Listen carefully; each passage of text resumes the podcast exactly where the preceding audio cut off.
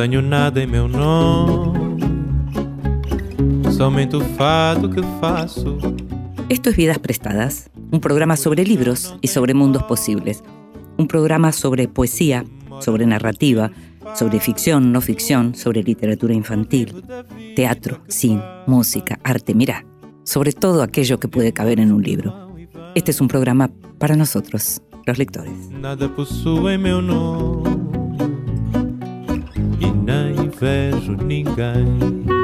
Y a los que nos gusta leer, también nos gusta que de vez en cuando nos lean en voz alta. Esta vez le pedimos a Diego Ventiveña que lo hiciera. En voz alta, cuentos breves, poesías, lecturas para compartir. No se puede decir que el río cambie de una manera en invierno y de otra manera en verano. Cambia. Eso es todo. Las islas, por el contrario, parecen distintas con cada estación que llega. No solo por la intensidad del verde en el verano, sino por algo mucho más sutil. En el invierno, desde el río abierto, se pierden en una lejanía brumosa. De pronto están, de pronto no están. Uno duda del río y piensa que es imposible llegar alguna vez, a pesar de toda esa tenue ansiedad que lo aísla y lo mece y lo acongoja en parte. Más bien, son un borde ilusorio, una sombra que oscila en el horizonte, hacia el oeste. Si por fin logra acercarse, entonces parecen todavía más remotas, habitadas por el silencio y la soledad y por una tristeza irreparable. En el invierno, la luz se refugia en lo alto, amanece y oscurece en lo más encumbrado del cielo, muy lejos de la superficie. En verano sucede todo lo contrario, la luz comienza a brotar de las mismas islas y empujando por allí, desborda hacia el resto del día. En la mitad de la mañana las islas parecen alegres barcazas mecidas en el agua. Si uno navega hacia las islas, navega hacia la claridad y hacia ese extraño bullicio que ha ido cobrando intensidad a medida que madura el estío. Haroldo Conti, Sudeste. Y Diego Ventiveña nos leía un fragmento de Sudeste de Haroldo Conti. Diego nació en Munro, en la provincia de Buenos Aires, y vivió su infancia y adolescencia entre ese suburbio de Buenos Aires y las sierras de Córdoba. Publicó libros de poemas como Las Reliquias, La Pura Luz, Geometría o Angustia y El Pozo y la Pirámide, y libros de ensayo como El Poder de la Letra, Paisaje Oblicuo y La Eficacia Literaria. Fue traductor de obras de Pasolini, de Gramsci y de Hugo Fóscolo y estuvo a cargo, entre otros, de los escritos autobiográficos de Rubén Darío. Es docente en la UBA y en la UNTREF y es investigador del CONICET. Vidas prestadas con Inde Pomeráñez.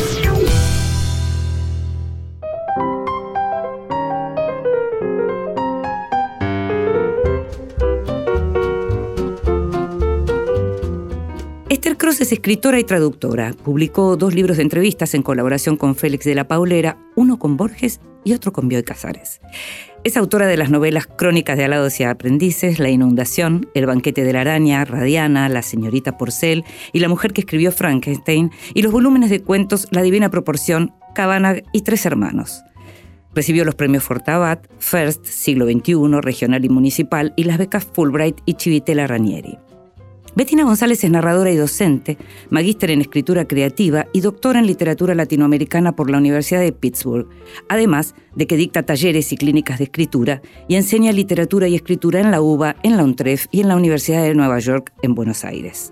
En el año 2006 ganó el premio Clarín por su novela Arte Menor, que escribió durante los años que estudió y vivió en los Estados Unidos, y, es autora de las novelas Las Poseídas, América Alucinada, el libro de relatos El amor es una catástrofe natural, el volumen de ensayos La obligación de ser genial y acaba de salir también Feria de Fenómenos o el libro de los niños extraordinarios. Juntas, Esther y Bettina, escribieron y publicaron recientemente La aventura sobrenatural, un libro en el que a través de capítulos breves e intensos se cuenta un fenómeno cultural y social que se dio entre 1880 y la Primera Guerra Mundial, cuando confluyeron ciencia, espiritismo, ocultismo y magia en la vida y la obra de artistas, científicos y escritores, fundamentalmente en Inglaterra, pero también en el resto de Europa. Se trata de pequeños retratos, postales olvidadas en las biografías canónicas de personajes como Oscar Wilde, Vernon Lee, Sigmund Freud, Ali James, William Yates, Stevenson y Aleister Crowley, entre otros, historias individuales que narradas en conjunto consiguen plasmar una era qué placer tenerlas juntas, además, a las dos en vidas prestadas. Hola, hola Inde, ¿qué tal?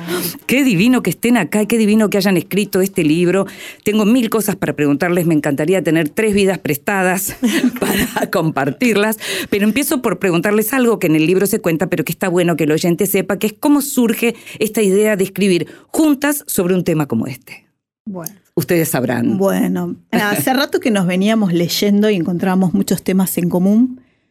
Eh, me acuerdo que un día yo andaba con un libro de Houdini, que como buen mago, él estaba obsesionado también por desenmascarar a los medios falsos, ¿no? a los impostores, que usaban las mismas técnicas que los ilusionistas. Él tiene un libro que se llama Un mago entre los espíritus. Cuando Esther vio que yo estaba con eso, me dijo, estamos con los mismos temas, porque ella estaba viendo otros temas que tenían que ver con apariciones y con mediums. Y ahí dijo, bueno, escribamos un libro juntas.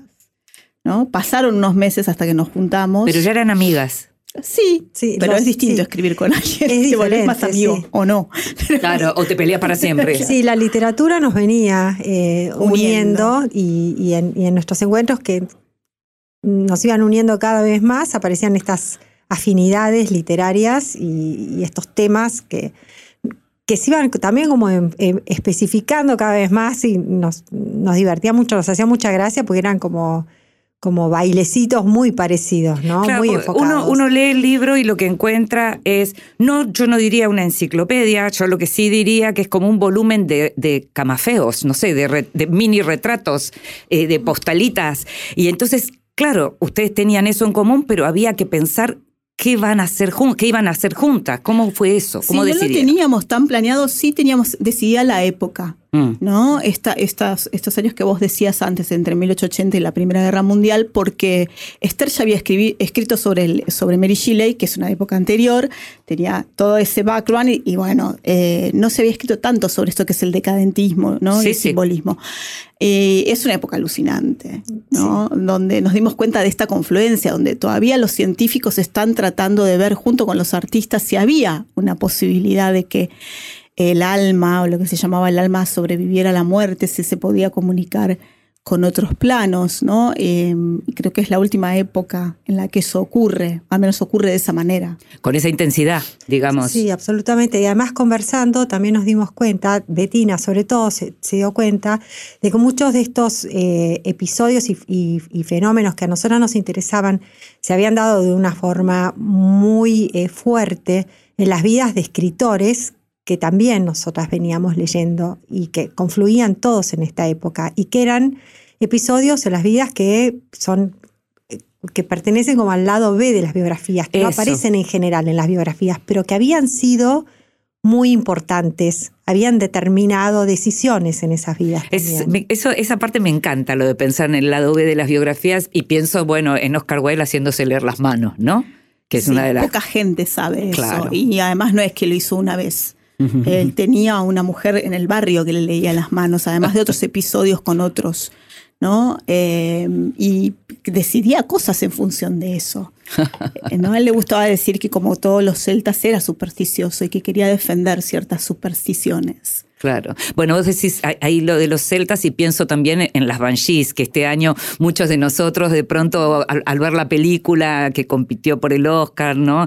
Eh, esa película hermosísima, eh, eh, empiezan a aparecer esos espíritus y, y- y volvemos, si alguna vez supimos, recordamos a partir de esa película, pero es, muy interesante lo que pasa con la cultura irlandesa en ese sentido, ¿no? Claro, eh, es, en esa época además se, se construye también en parte esto, ¿no? No solo se investiga este, este más allá, este otro mundo paralelo, sino que de alguna manera se, lo, se, lo, se, le, le- se lo pone en palabras, ¿no? Se lo construye. Y estos fenómenos que determinan también la vida están presentes en toda la obra de estos escritores. El fantasma de Canterville, eh, cuando lo leemos, teniendo en cuenta todas estas, la, la quiromancia, la Sociedad de Investigaciones Psíquicas. Es un, es un cuento de Wilde que está, por ejemplo, cruzado, atravesado por todas estas investigaciones de la época también. Sí, me encanta porque eh, hablas de lo que es el poder volver del más allá, pero también está ese más allá que anuncia lo, lo por venir. En el caso de las Banshees tiene que ver con eso, ¿no? Con, la, con la muerte que se viene, digamos, y que en este caso, bueno, aparece y es claro que al mismo tiempo hablamos de Oscar Wilde, hablamos de Yates y hablamos de autores a los que se los lee por otra cosa de pronto, no por eso exactamente, ¿no? Bueno, algunos lo hicieron de manera deliberada. Yates es un caso, ¿no? Que mantuvo eh, escondido este lado. De hecho, en sus autobiografías, sus autobiografías trata de borrarse a sí mismo y hablar de otra gente. Eh, y recién, bueno, recientemente se publicaron los diarios y las memorias que él dejó los cuadernos, etcétera. Esto hay información que hay que ir a rastrearla. En inglés, digo, ¿no? Se publicaron, ¿no? En español recién ahora se tradujeron las autobiografías. Entonces, esta información sobre la madre que oye llorar a la Banshee cuando muere uno de sus hermanos, eso lo cuenta muy someramente en la autobiografía, pero está más detallado en los diarios. Es como si él hubiera expurgado para escribir las autobiografías todos esos, esos recuerdos porque había tenido mucho cuidado, porque tenía esta gente que creía en estas cosas y Yates creyó hasta el final de su vida sabía que iba a ser tergiversado, ¿no? Sabría, sabía que no iba a ser comprendido. Sí, Vernon Lee también dice, mi vida es mía, no quiero que nadie escriba sobre ella, ¿no? Bueno, eh, hablando de Vernon Lee, aparecen personajes que son mujeres que de pronto yo no, no tenía tan, tal registro. Por ejemplo, Alice James. Alguna vez escuché hablar de Alice James. Pero bueno, uno leyó y escuchó más sobre William James y Henry James, por supuesto, en el caso nuestro. Me interesó muchísimo lo de la vida en reposo y los diarios de Alice James. Claro, de alguna manera Alice James con su vida quieta y, apagada, y, y sus diarios fueron redescubiertos hace unos años, pero era muy representativa de todo lo que quiere, de todo lo que significaba el ocio y el ocio que para la psiquiatría de la época y, la, y esa lectura de la mujer histérica, porque otro, descubrimiento también que, hicimos fue ver la cantidad de histéricos y neurasténicos que había en esa época. Sin embargo, las mujeres pasaron, ¿no? Como las histéricas y neurasténicas. Eso sí. Pero el ocio que supuestamente generaba todo este tipo de enfermedades también era una de las puertas que abrían la percepción eh, a, este, a estos fenómenos. Y Alice James justamente en, algún momento se da cuenta, y en parte es leyendo un artículo de Oscar Wilde, eh, se da cuenta de que ese ocio, esa quietud a la que ella está confinada, obligada, le abre todo un mundo, ¿no? Ella dice que cuando abre la ventana puede tener percepciones que otra persona no puede tener, su oído se afina y se convierte en una especie como de alter ego de su hermano no siempre para gusto de Henry, ¿no? Sí, sí, sí, sí, eso, eso aparece y está muy bien contado. Yo pensaba, al mismo tiempo, nosotros leemos desde hoy, Em, ya con otra mirada científica, con el psicoanálisis completamente atravesándonos como, como humanidad, y hay montones de cosas que uno puede pensar, bueno, sí, no eran, sí, eran las voces, sí, era un esquizofrénico. Entonces, claro, digamos, ¿no? Uno razona así. Yo me preguntaba, porque en el libro algo que está muy bien es que es como si no hubiera juicio, ¿no? Como si se contara la historia casi como si fuera una historia narrada por primera vez em, y sin juicio. ¿Ustedes qué creen de todo esto? ¿Qué creemos de, Mira, si vos lees. En relación a lo sobrenatural, sí. Sí, bueno, si vos lees a Yates, eh, él es un poeta tan grande y es un escritor tan, tan sensible y tan inteligente que cuando habla del anima mundi, por ejemplo, ¿no? que es un concepto de los neoplatónicos, la idea de que, bueno, puede haber otro plano eh, este plano de las ideas, el plano arquetípico, bueno, que también Jung lo aborda, ¿no? Entonces, eh, yo pongo en suspenso todo, porque me parece que la ciencia no puede ser el único discurso. Hay preguntas que no tienen respuesta, está bueno que la ciencia las haga, y hay eh, preguntas que tenemos como seres humanos que no las puede contestar la ciencia, las tiene que contestar el arte. Entonces, desde ese punto de vista, para mí todo esto es un regalo, la posibilidad de suspender el juicio y de la posibilidad de pensar qué pasaría si esto fuera así, mm. si no fuera esquizofrenia. Mm. Eh, de hecho, bueno, sí estamos atravesados por el psicoanálisis freudiano lacaniano, solo en Argentina, voy a decir. Sí, sí, sí, yo hablo desde acá. No, no en el resto del mundo. Eh, que el resto del mundo ha tomado otra postura frente a eso. Mm. ¿Esther? Sí. Bueno, eh, May Sinclair, que es una escritora que apenas está nombrada aquí, era muy escéptica y ella en un momento tuvo que hacer un análisis de unas transcripciones de escritura automática y después de analizarlas, eh, la conclusión de ella fue justamente lo que decía Bettina. Ella decía, suspendo mi incredulidad.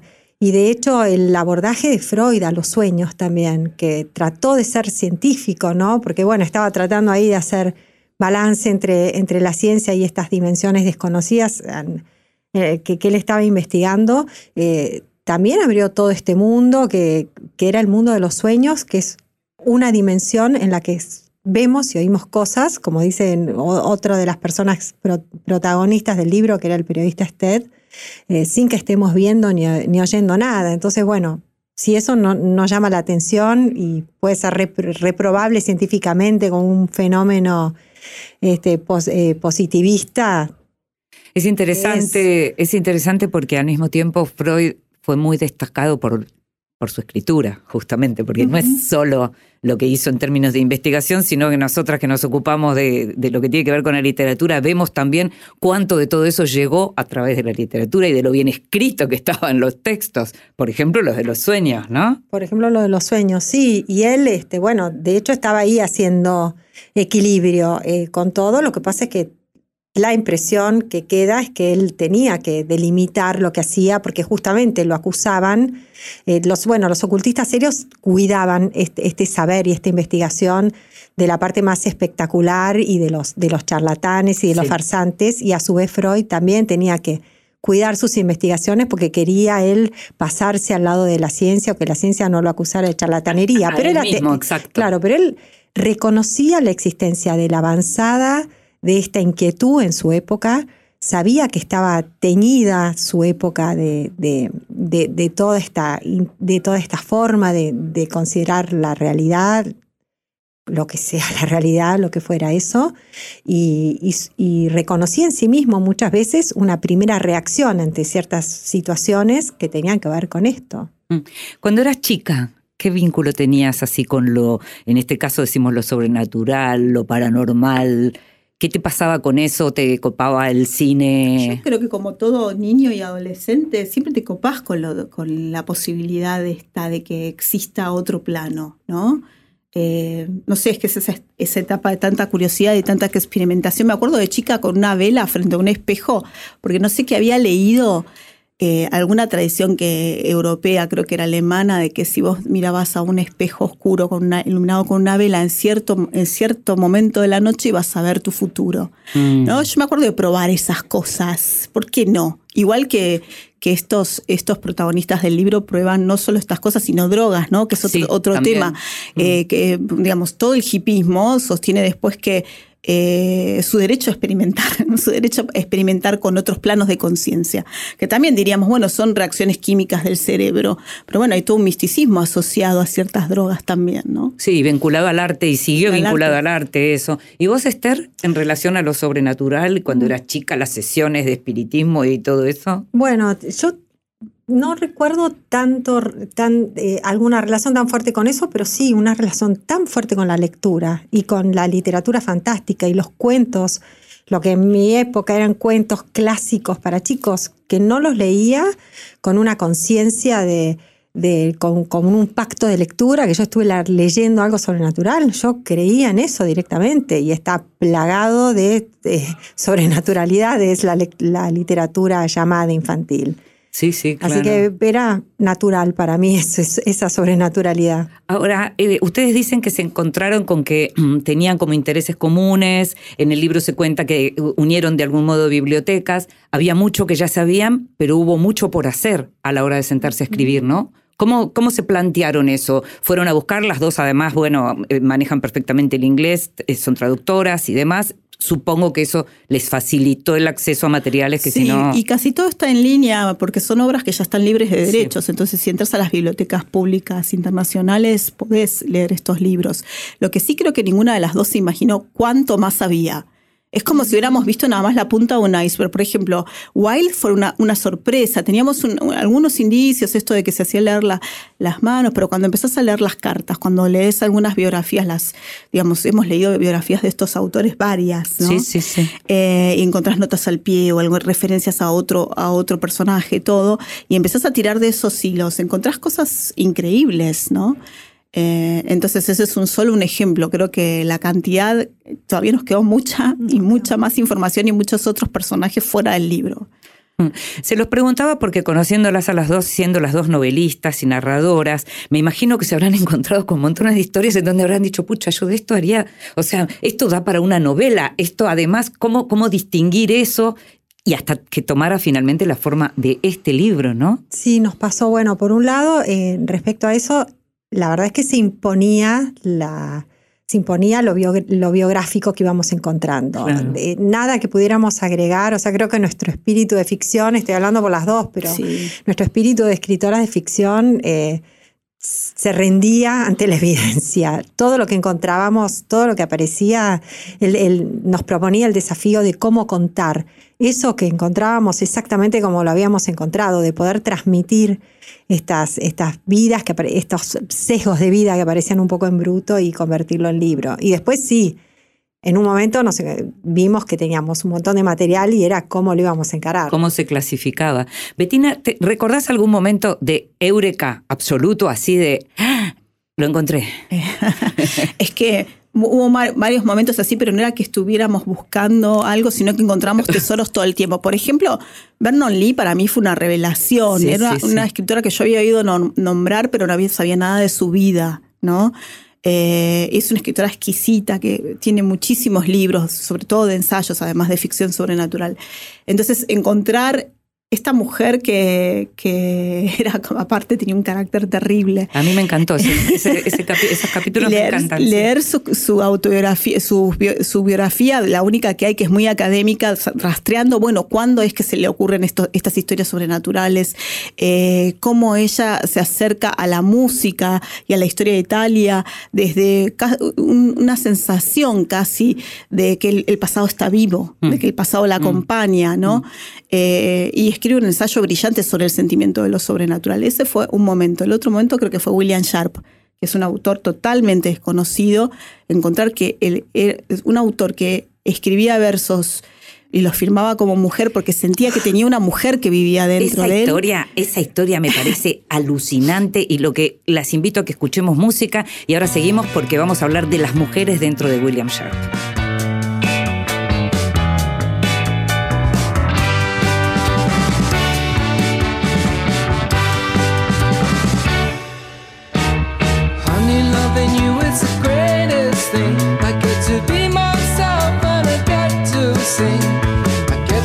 And being irresponsible. I come home late and I love your soul. I never forget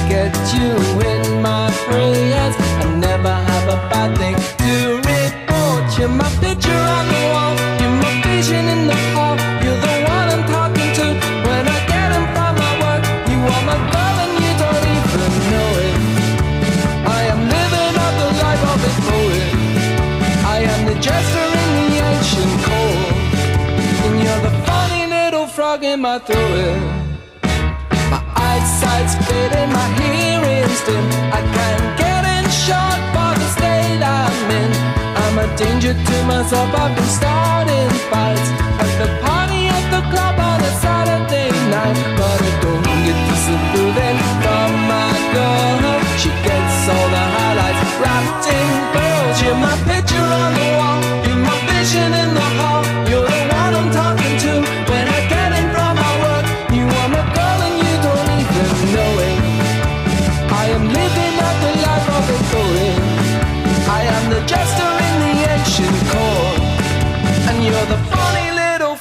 am I doing?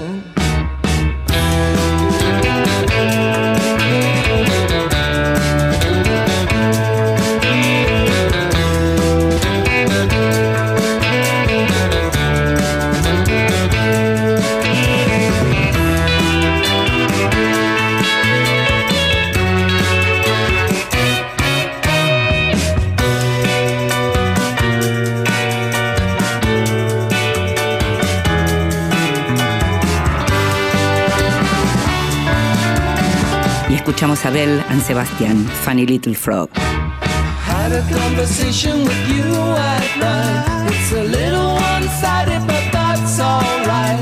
I tell you in the kitchen about my day.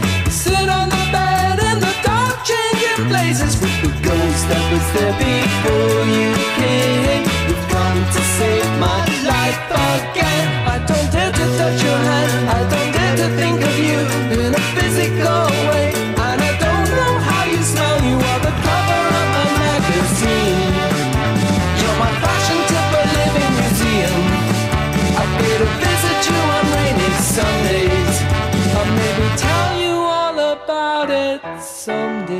Vidas prestadas. Con...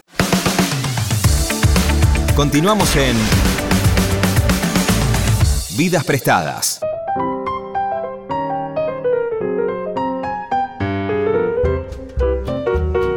Y seguimos en Vidas Prestadas, este programa sobre libros y sobre mundos posibles, y estamos teniendo una conversación preciosa y bastante sobrenatural con Esther Cross y con Bettina González a propósito justamente de la aventura sobrenatural, historias reales de apariciones, literatura y ocultismo.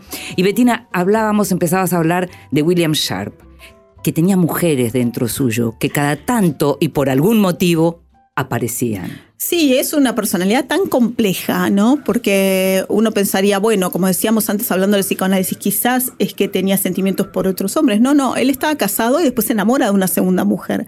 Cuando se enamora de esa segunda mujer, él siente que se despierta dentro de él un espíritu que escribe con otra voz. Y es un espíritu femenino. Y escribe sobre el mundo femenino con muchísimo conocimiento. Eh, eso me parece alucinante hoy, ¿no? Toda esa historia y él tiene que, además él, bueno, crea este escritor y miente. Claro, La- porque la además la escritora tiene éxito. se llama Fiona McLeod y, y la, y vende más que él. Claro. Entonces eh, recluta a una de sus hermanas para que escriba las cartas con letra de, femenina, Eso ¿no? Eh, y, y bueno, lo sostiene todo el tiempo que puede, pero cuando eh, Fiona tiene tanto éxito que incluso Yates es medio que se enamora platónicamente de, de la escritura de Fiona, bueno, se le complica sostener, tiene, tiene una crisis nerviosa por esta doble vida que llevaba.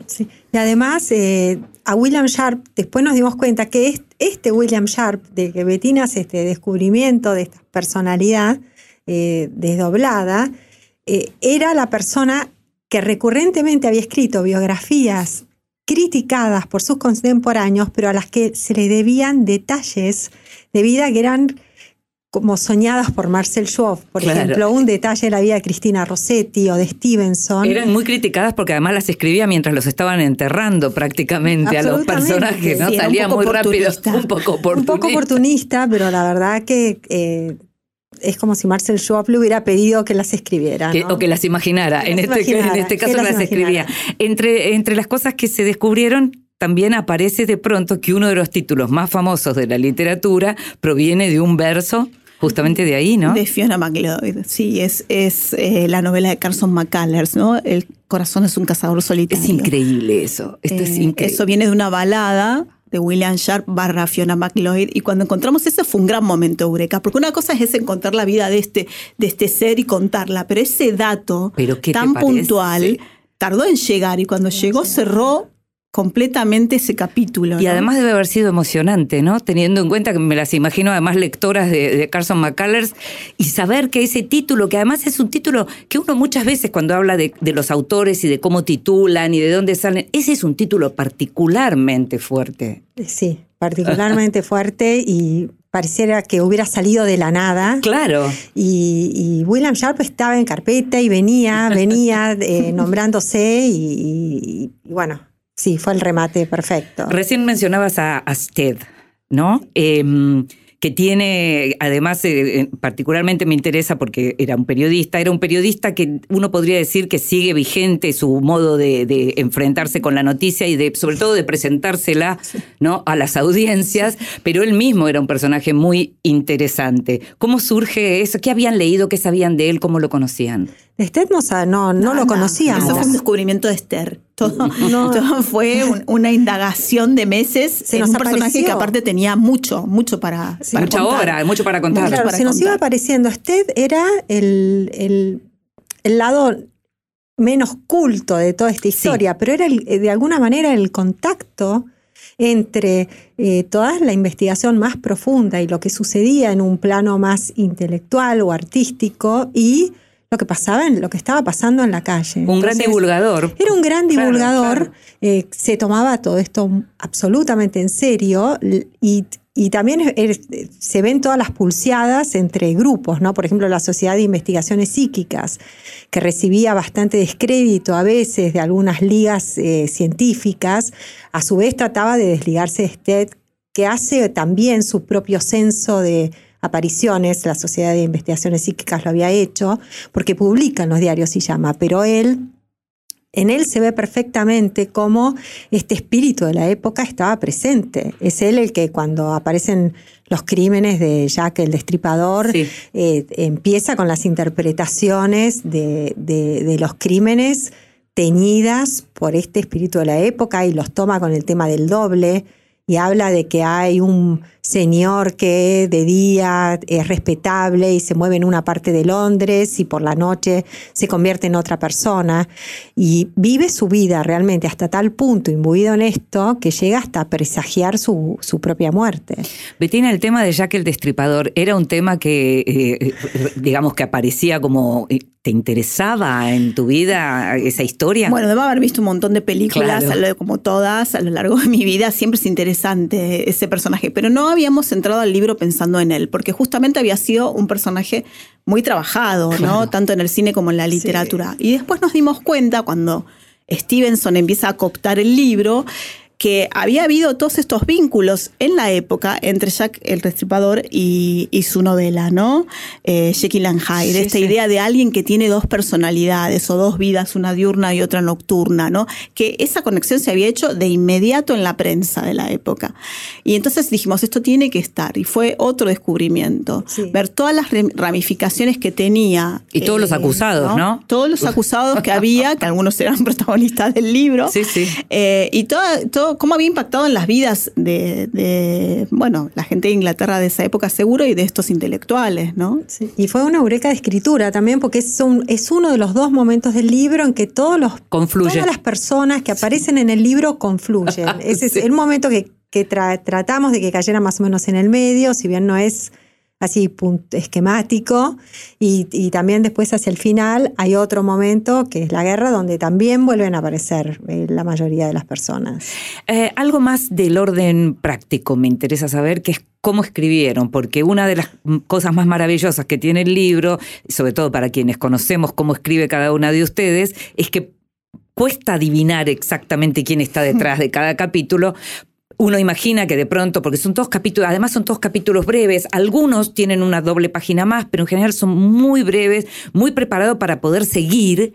Está como muy pensada la estructura. Claramente son dos personas muy experimentadas, pero me gustaría que me cuenten un poco, Betina, cómo... Primero no nos impusimos nada, cada una fue eh, escribiendo según sus afinidades, ¿no?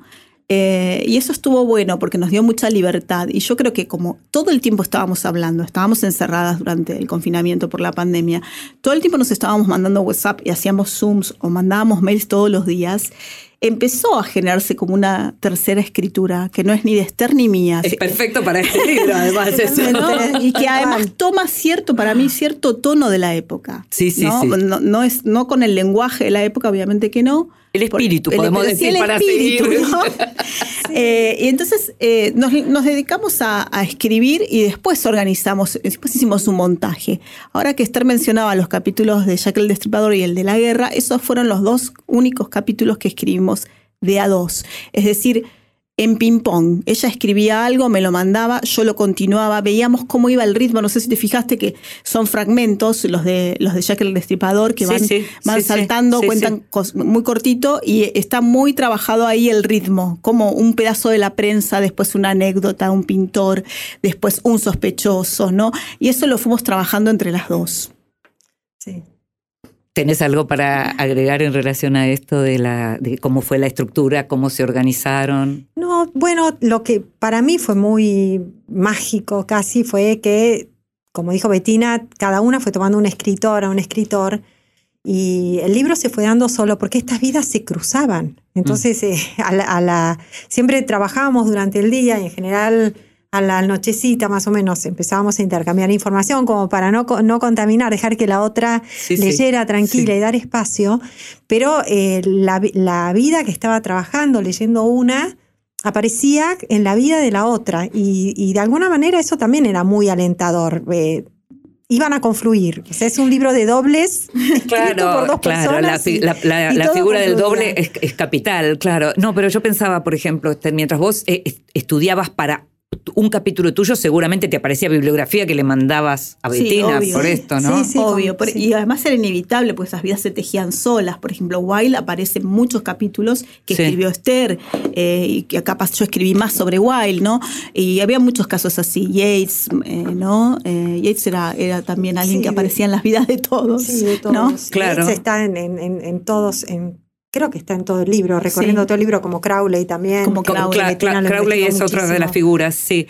Eh, y bueno, Yates lo mencionaste recién. No, algo que me, me gusta mucho, lo del... em, está dividido en partes, pero me gusta mucho lo de los capítulos pequeños, porque son como de un impacto fuerte al ser así pequeños. Y tienen mucho, insisto, cuando digo que de- detrás de esos capítulos uno podría decir, bueno, acá se puede hacer una novela.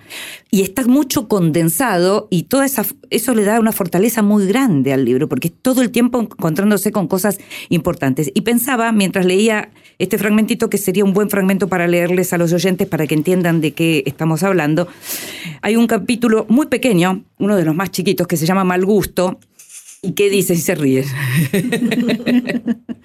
y que dice, ¿qué quieren los muertos cuando vuelven al mundo de los vivos? Es una pregunta que ni las mediums ni los detectives paranormales han logrado contestar de manera unívoca. Una silueta en un corredor, el sonido de una campanita que se repite a ciertas horas, el último pensamiento del difunto encarnado en la insistencia ciega de su alma en recorrer una casa, Todas imágenes que inquietan a los vivos, no por la irrupción del más allá en sus rutinas, sino por la falta de claridad en sus comunicaciones. Si supiéramos cómo calmar la angustia de los espectros, el terror se acabaría. Pero hay apariciones que no dejan espacio para la duda. Esta la registró Yates durante su estancia en París. Todo el tiempo vienen mujeres a ver a McGregor Matters para que las aconseje sobre la vida espiritual. Una de ellas vino a pedirle ayuda para enfrentar a los fantasmas que se le aparecen de noche en forma de cuerpos en descomposición que tratan de acostarse con ella. Él la echó de su casa con una única y furiosa réplica. Qué mal gusto de las dos partes. Me parece tan excelente. El inglés fue traducido por ustedes, salvo en un caso, ¿verdad? Salvo en un caso que es un poema de Thomas Hardy que, que encontramos en un libro de Brodsky que es sobre el Titanic, que Hardy ve justamente el, el hundimiento del Titanic como, como un choque de dos dobles que se juntan, ¿no? El, el iceberg y el barco. Salvo eso, lo tradujimos todo. Y estos, estos fragmentos, estas partes cortas también son como un rastro de algo que iba a pasar con el libro, que era un glosario. Ah, sí. Eh, en un momento con el que nos divertíamos escribir, mucho, sí. Cuando una lee tanto, un poco te abrumas, ¿no? Entonces habíamos leído tanto que había que empezar a escribir y no sabíamos por dónde empezar. Eh, y ese fue un gran hallazgo de Esther. Esther dice, me, me acuerdo que yo eh, recibo un mail de Esther que dice, bueno, yo escribí esto, fíjate si va. En todo caso, después vemos qué hacemos, si queda o no. El, el mal gusto. No, Ah, era otra no, cosa no, que no, no, no. quedó en el libro al final. Era un texto muy corto, pero sí, Sí. tiene que ver con estos textos que vos estás Sí. destacando. Era un texto muy corto y era una receta de un trago que había inventado Aleister Crowley Ah. y que se llamaba el Kulakain, Ah. ¿no? que tenía, aparte de, de, de láudano, algunas cosas Sí, más. cosas horribles, esto lo habías contado de una manera muy graciosa en un párrafo. Y entonces, a partir de ese texto que escribió ella, se nos ocurrió para liberarnos de la presión de contar estas biografías de gente tan conocida, empezar a escribir textos así que después formaran un glosario. Ajá. Obviamente después no hubo un glosario porque descartamos esa idea, pero esos textos son los que vamos intercalando según los temas de cada capítulo y que le dan ese aire tan condensado, como decís, al libro, ¿no? Nos quedaron en el Eh, hubo varios, sí. como el Culacán hubo varios. Nos quedaron y, nos, y yo nos quedaríamos, yo me quedaría con ustedes, pero tenemos que, que- que terminar este programa. Ya les dije, era para tres vidas prestadas. Em, no, solo que les quiero preguntar en relación a la satisfacción final con un libro como este, tan elaborado, tan distinto, tan trabajado. Me gustaría una respuesta de cada una. Esther. Bueno, para mí fue, además de un- una, una aventura, el- la mejor la mejor lección de literatura, el mejor taller que podría haber hecho fue escribir con Betina. Qué bueno. Eh, Qué bueno, eso. sí, sí. Qué bueno eso. Decir eso a cierta altura de tu vida. Qué bien, ¿eh? Y dicho además, eh, reconozco toda mi neura para escribir eh, y, y esta cosa así muy de rata de biblioteca que Sí. tiene que ver con el encierro y poder compartir eso con una colega admirada fue algo Qué bueno eso. Sí, es un acto muy íntimo el acto de la escritura. Sí, claro. Yo creo que eh, no esperaba lo transformador que iba a ser y tampoco creo que hubiera sobrevivido la pandemia sin este trabajo con Esther. Eh, creo que las dos pusimos mucho en el libro y a la vez hubo menos ego que en otros libros, no solo porque escribíamos de a dos, pienso, sino porque sabíamos que estábamos contando historias reales y teníamos que ser muy cuidadosas con esas vidas. Contarlas de manera que fueran ellos los protagonistas y no nosotras con nuestro estilo, nuestras neurosis. Qué bueno Entonces, en ese sentido, eh, creo que incluso ahora que estamos hablando del libro, las dos hablamos de este libro desde otro lugar. Es como si fuera un regalo, ¿no? Eh, no, esa, eh, viene de otro lugar, distinto al, al de nuestras ficciones. Que viene de otro lugar, eso seguro. Chicas, no puedo explicarles el placer de tenerlas y de leerlas. Así que muchas gracias por haber estado acá con nosotros Muchas en gracias a vos. ¿eh? Gracias, Gracias. Cindy. Furioso pétalo de sal, la misma calle, el mismo bar. Nada te importa en la ciudad si nadie espera. Ella se vuelve carmesí, no sé si es Baires o Madrid. Nada te importa la ciudad si nadie espera. Y no es tan trágico, mi amor, es este sueño, es este sol que ayer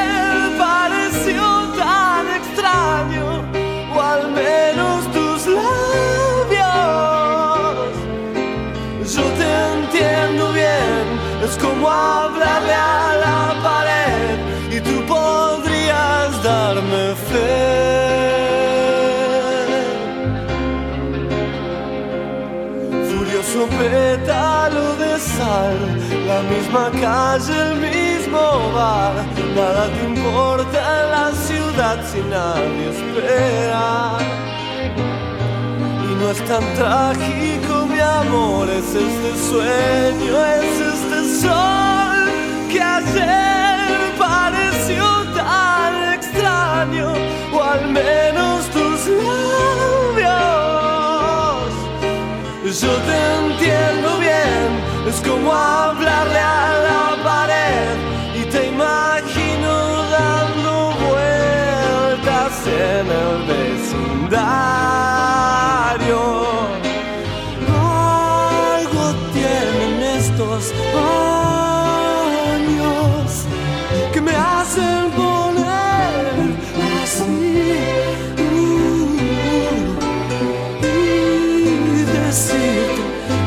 extraño y voy a verte. Estos son Fito Páez y Luis Alberto Spinetta.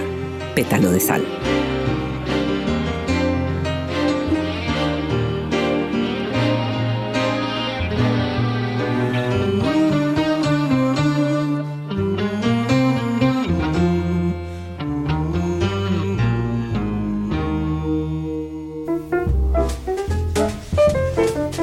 Regalo un libro.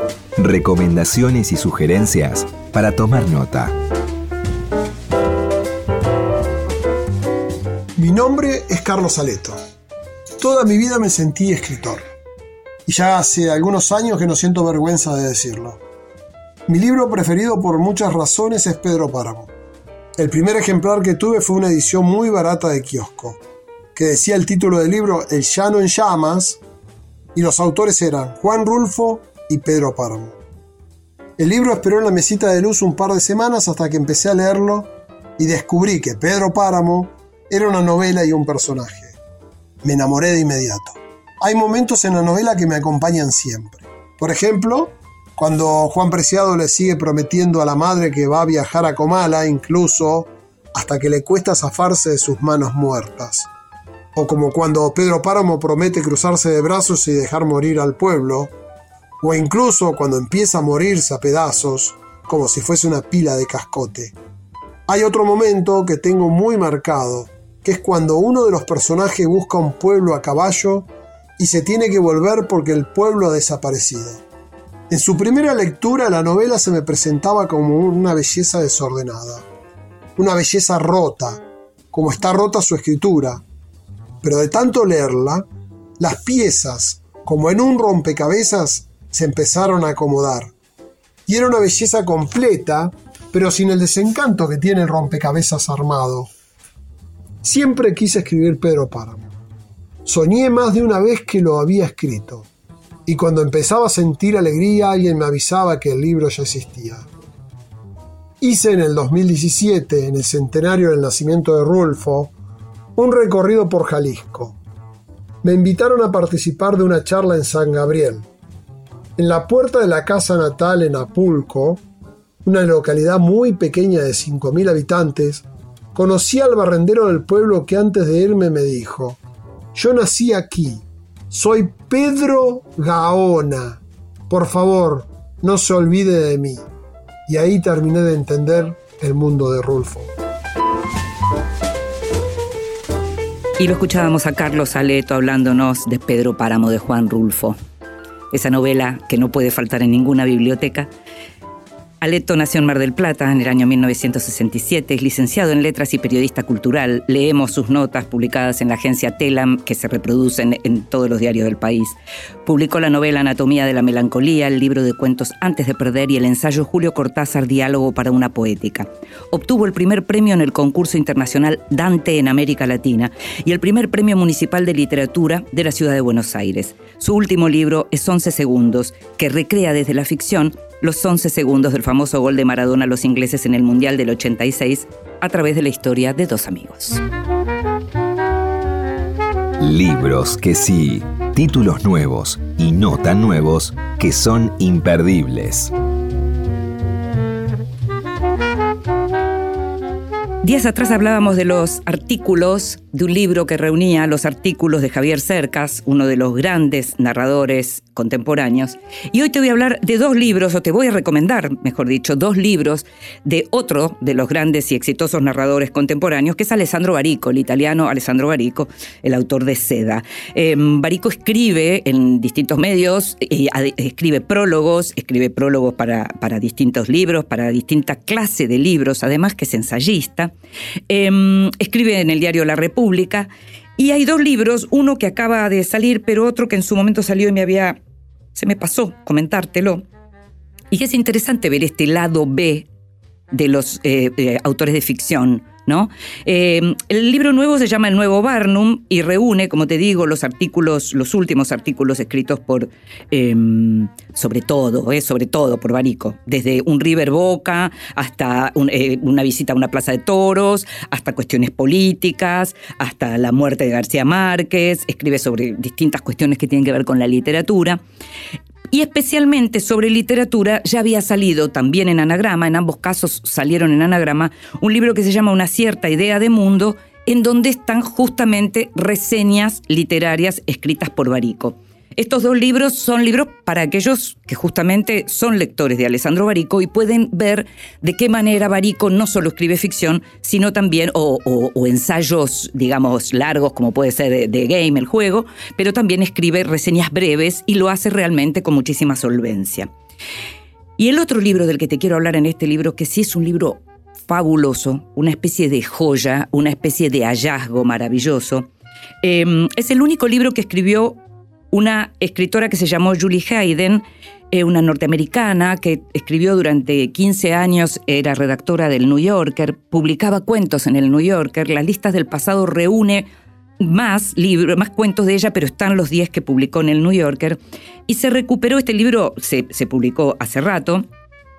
Eh, ella había nacido en el año 39, murió en 1981 con 42 años, con cáncer de mama.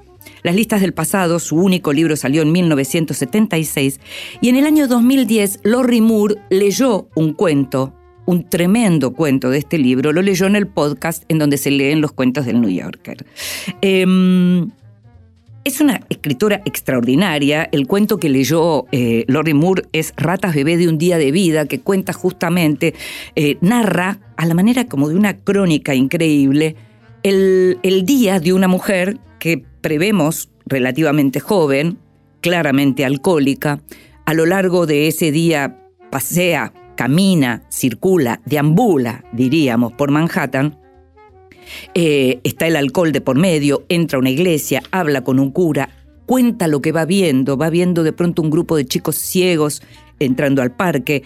Todo lo que cuenta está escrito de una manera increíble y el libro cuenta además con una ventaja que no figura en la tapa y debería, y es la traducción de Inés Garland, que además escribe un texto al final, hablando de Julie Hayden. El libro fue publicado por Muñeca Infinita y tiene un prólogo muy bueno también de Kirk Walsh, que hay que leer, porque te cuenta quién fue Julie Hayden y este libro está dividido en dos partes.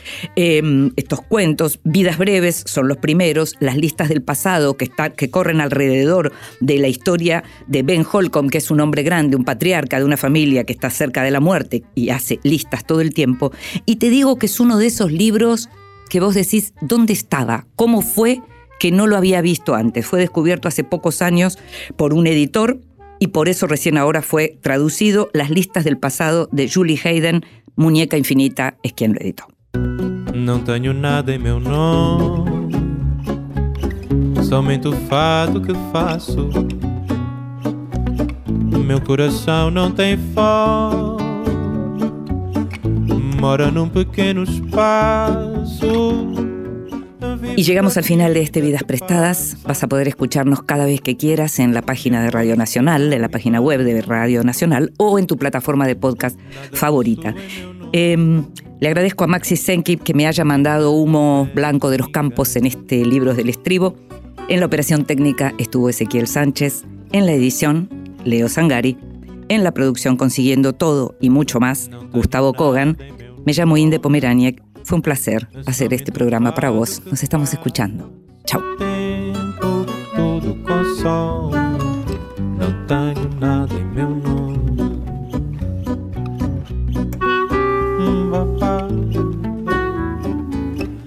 Tenho nada em meu